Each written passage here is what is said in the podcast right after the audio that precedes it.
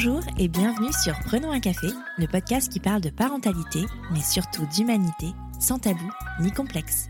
Je suis Élise Bulté et chaque mardi, je te propose des conversations avec des humains et des humaines concernés de près ou de loin par la parentalité. Nous échangeons sur des sujets importants de société, souvent éloignés des contes de fées, mais toujours criants d'actualité. Cette semaine, pas de nouvelles conversations sur Prenons un café, mais j'avais quand même envie de prendre la parole. Nous sommes le 22 janvier et ce début d'année a été très mouvementé pour moi d'un point de vue personnel, car j'ai perdu mes deux grands-parents paternels en deux semaines.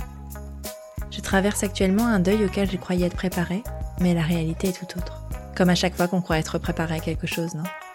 Alors voilà, j'ai décidé de prendre le micro pour t'emmener avec moi dans ce voyage en eau trouble qu'est le deuil. Mes deux grands-parents étaient âgés de 85 et 90 ans, soit un âge où la mort est plus ou moins attendue, où elle est en tout cas la suite logique des choses.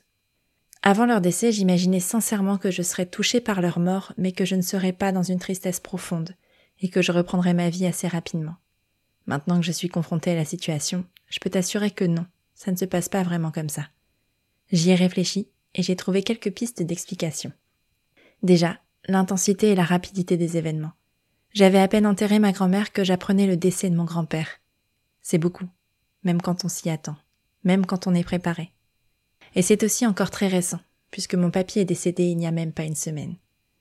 Et puis, le décès de mes grands-parents signifie que je ne suis désormais plus une petite fille. Une génération de ma famille a été effacée. C'est terminé. Je n'ai plus de grands-parents. Et cette partie-là, elle est hyper dure à encaisser, parce que ça veut dire que j'avance d'une génération. En enterrant mes grands-parents, c'est indirectement moi aussi que j'avance vers la tombe. Oui bon ok, c'est un peu glauque, dit comme ça. Mais c'est vraiment ce qui se joue. Les prochains sont mes parents. Il n'y a plus personne au-dessus. Et quand on y pense, c'est assez vertigineux. Quand mes grands-parents étaient là, j'étais protégée de ça, de l'éventuelle mort de mes parents. Parce que dans la suite logique des choses, les personnes âgées partent avant les moins âgées. Quand mes grands-parents étaient là, j'étais encore une enfant. J'avais la possibilité de l'être. J'étais protégée d'une réalité qui clairement me fait flipper. Une réalité que je n'ai pas envie de voir et qui je pense ne plaît à personne. Cette notion d'enfant, elle est importante également. Quand j'avais des grands-parents, j'étais la petite fille de quelqu'un. En quelque sorte, je ne faisais pas encore totalement partie du monde des adultes. Et d'ailleurs, avec mes cousins, nous avons été particulièrement protégés des problèmes de santé de mes grands-parents et de toutes les questions liées à la logistique des obsèques. Ces préoccupations-là ne nous concernaient pas. Nos parents nous en ont protégés parce qu'ils exercent leur rôle de parents. Seulement maintenant que les grands-parents ne sont plus là, ce sont nous, les prochains, à devoir prendre cette responsabilité, à être projetés dans un monde d'adultes du jour au lendemain. L'ordre établi depuis toujours dans ma vie vient de voler en éclats.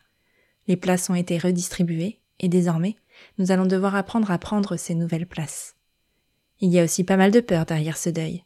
Ça veut dire quoi de notre famille désormais? C'est la fin de quelque chose d'extraordinaire, parce que j'ai eu la chance de connaître une enfance idyllique avec mes grands-parents. Ils m'ont apporté une stabilité, une fiabilité, une sécurité que je n'avais pas ailleurs. Ils sont liés à mes plus beaux souvenirs d'enfance, mes seuls souvenirs d'enfance d'ailleurs. Mais c'est aussi le début d'autre chose. Mais quoi? S'ils ne sont plus là, quelle est la nouvelle base? Parce que, spoiler alerte, c'était pas si simple que ça pour mes parents d'être une base fiable. Et ça n'est toujours pas dans plein d'aspects. Est-ce que ça veut dire que désormais je suis ma propre base fiable?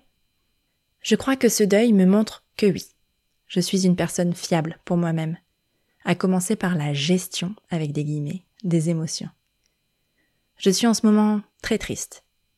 Je sais qu'à un moment de ma vie, j'aurais tout fait pour balayer cette tristesse en me rendant très occupée pour ne pas processer l'émotion parce qu'elle fait mal, cette émotion. Elle n'est pas valorisée non plus par la société, qui voudrait qu'on la cache et qu'on la vive plutôt secrètement. Ne dit-on pas que pleurer en public, c'est s'exposer de manière malsaine? Quand quelqu'un poste une photo d'elle ou de lui en train de pleurer, on trouve ça dégradant. Pourtant, quand on voit une personne qui rit aux éclats sur une photo, on ne pense pas que cette personne en fait trop, ou qu'elle pourrait garder sa joie pour elle, il me semble. Il y a une hiérarchie dans la perception des émotions.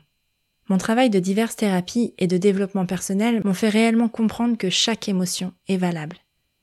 La maternité aussi m'a beaucoup aidé dans ce process, car en apprenant à ma fille à traverser ses émotions, j'ai fait le même travail.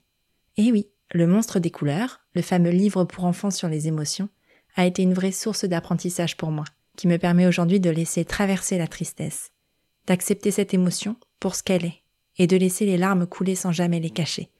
Et je suis persuadée que cette réaction est saine. Je ne cherche pas à la combattre. En revanche, je cherche à la comprendre. Je suis triste à la hauteur de la joie que j'ai ressentie en compagnie de mes grands-parents. Les larmes sont là pour une raison. Adoucir mon quotidien. Parce que oui, pleurer a un effet positif sur le corps. Avec les larmes, on dort mieux, on ressent plus de sérénité, on est plus calme. Et j'ai besoin de ça en ce moment. Alors j'apprends à laisser traverser la tristesse comme je ne l'ai jamais fait auparavant. Je vais pas vous mentir, ça pique sévère. C'est pas toujours agréable. Mais je sais que c'est le seul moyen de ressortir de cette épreuve grandie et en meilleure santé mentale. Le déni de la douleur, je connais. J'ai déjà fait. Mais finalement, cette douleur, quand on la refuse, elle ne disparaît jamais vraiment. Elle finit par revenir comme un boomerang, en mille fois pire. C'est d'ailleurs plus une boule de neige qu'un boomerang, car elle emmène toutes les autres épreuves avec elle et finit par tout envoyer valser quand elle est trop grosse et trop lourde à porter. Je l'ai vu notamment dans ma récente thérapie en EMDR. Les traumas à traiter étaient ceux que j'ai gentiment enfuis quand ils sont arrivés, au lieu de les processer. Ils ont fini par se placer insidieusement dans mon quotidien, le rendant tout gris. Là, mon quotidien est assez noir, mais je cherche pas à l'effacer. Je le processe, et les larmes feront le travail de cleaning avec le temps.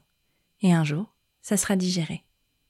Alors oui, aujourd'hui, je suis une personne fiable pour moi-même. Je me fais assez confiance pour traverser ce deuil de manière sereine. Ça n'a pas toujours été le cas, mais je remercie tellement la moi d'il y a quelques années d'avoir franchi la porte de ce cabinet de psy pour la première fois. Le chemin était long, mais nécessaire, pour vivre sereinement les épreuves d'aujourd'hui et à venir. Je suis devenue ma meilleure amie, la meilleure mère pour mon enfant intérieur. Je me prends par la main, je me câline, je me console, et c'est la meilleure chose que je puisse faire pour moi. J'étais pas préparée au bouleversement intérieur que serait la perte de mes grands-parents mais je vois déjà la transformation qu'elle apporte. Alors merci, papy et mamie, pour ça. Pour l'amour jamais formulé, mais prouvé chaque jour. Pour la confiance, pour la safe place, pour la base solide. Vous avez fait un travail formidable, et je vous en serai reconnaissante toute ma vie. Voilà. C'est fini pour ces quelques mots. Prenons un café dans sa forme habituelle revient la semaine prochaine. En attendant, je reste dispo sur Instagram, at Elise-du-bas, prenons un café si vous voulez continuer la conversation. Prenez soin de vous autour d'un café.